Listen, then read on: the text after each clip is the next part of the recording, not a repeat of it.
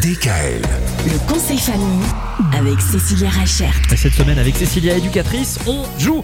Oui, on joue parce qu'il y a plein de jeux qui peuvent servir à développer différentes choses chez l'enfant. Et il y a notamment des jeux qui peuvent servir à, à développer quelque chose de très important, c'est la confiance et l'estime de soi. Ça, c'est Ah oui, important que très l'enfant en important, ait. ouais. Exactement. Développer sa confiance et l'estime de soi va lui permettre non seulement euh, d'aboutir à de nouveaux projets, mais aussi d'avoir la force et le courage d'arriver jusqu'au bout d'un exercice et pas du coup de dé- D'abandonner.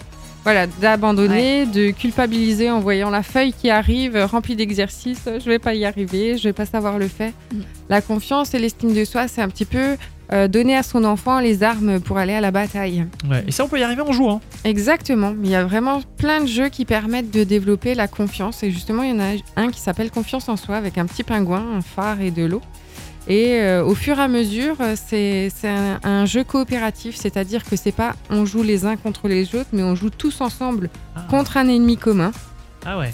Et ça permet justement de développer euh, cette confiance, cette estime de soi en trouvant ensemble des solutions vis-à-vis des situations du quotidien qui peuvent euh, nous embêter, nous poser questions ou euh, pour lesquelles on n'arrive pas à trouver de solution. Comment ça s'appelle Confiance en soi? Oui, On trouve ça. ça. C'est un jeu de société qu'on trouve partout dans les. Dans les commerces, euh, partout. Ah on ouais. Ah, c'est génial. Ah ouais.